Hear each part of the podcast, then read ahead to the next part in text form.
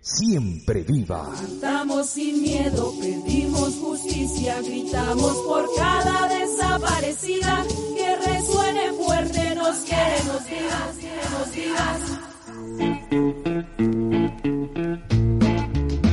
compartía con nosotros y hacíamos recreos y golosas y la rueda rueda. Entonces entonces todos le cantábamos Rosa María se fue a la playa se fue a la playa se fue a bañar y cuando estaba sentadita a la orilla del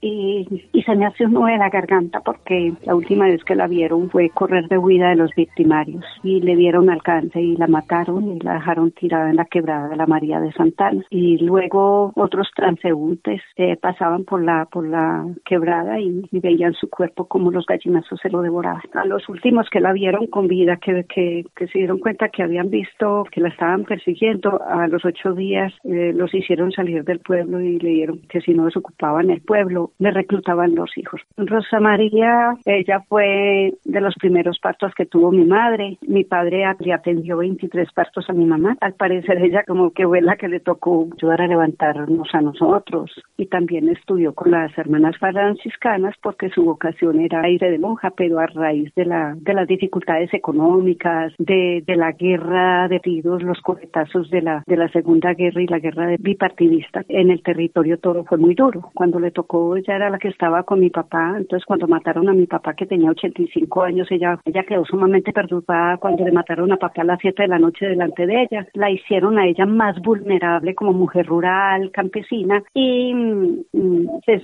ella sufrió mucho, no solamente con eso, sino con las diferentes violaciones. Violaciones por todos los grupos que se dieron la tarea de, de recorrer el territorio. Es complejo porque cuando hay tantos actores se vuelve más duro, porque ¿quién responde? Las afectaciones fue para toda la familia, superando una muerte política, laboral y socioeconómica. Y el conflicto y la violencia no nos privó de la vida, nos privó de un cuerpo, de una materia. Ella está en nuestra mente y en nuestro corazón y la gratitud y sabemos por todo lo que pasó y que prácticamente Rosa María lo que fue fue una mártir. Es a cuántos, a cuántos que estaban sembrando papas y zanahorias, los vistieron y los camuflaron para falsos positivos. A cuántos como ella que estaban viviendo en su tierra y sembrando, eran labriegos y cuidando a su viejo, a su anciano padre. ¿Cómo es que esa tortura que le tocaba a ella verla, ver matar a su padre, en los ultrajes y las burlas de cómo, cómo la usaban a ella para amedrantar a la otra gente que no se había desplazado, para que se fuera, si no querían que les pasara lo mismo que a ella? No hubo levantamiento, no hubo entrega y aún nosotros los que estamos aspiramos y esperamos a la vez que con la dignidad, la admiración y el respeto y el amor y el perdón que se le recuerda, también, también sea, sea dignificada su, su memoria y, y su búsqueda. Ella es Rosa María Yepes Giraldo. Esos hechos sucedieron en el municipio de Granada, en la vereda La María, desde el corregimiento de Santa Ana. En el día de hoy nombro a Rosa María Yepes, desaparecida en el año 2000 en, en el municipio de Granada, corregimiento de Santa Ana, Quebrada La María. Y ella era mi hermana y es hasta encontrarla como seres que sentimos y que tenemos derecho a elaborar un duelo de nuestros seres queridos. Cuántas veces me mataron, cuántas veces me morí y a mi propio entierro fui sola y llorando.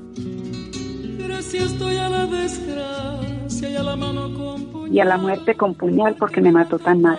Y es que a través de estos medios uno perciba esa sensibilidad de esas personas tan hermosas. Con solo escuchar se compenetran y estando en la distancia es como si uno los estuviera cerca para abrazarlos y llorar hombro a hombro. Cantando al sol como la cigarra, después de un año.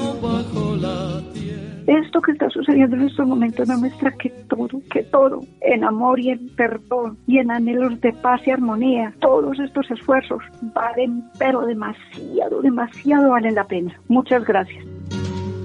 Tantas veces me borraron, tantas desaparecí, a mi propio entierro fui sola y llorando. Que resuene fuerte, no nos queremos vivir. Una producción de La Esquina Radio en conjunto con las organizaciones aliadas de la campaña Mujer, siempre viva. Visita nuestro sitio web www.laesquinaradio.com y conoce más de esta campaña. Cada minuto de cada semana nos roban amigas, nos matan hermanas, destrozan sus cuerpos, los desaparecen. No olviden sus nombres, por favor, señor presidente.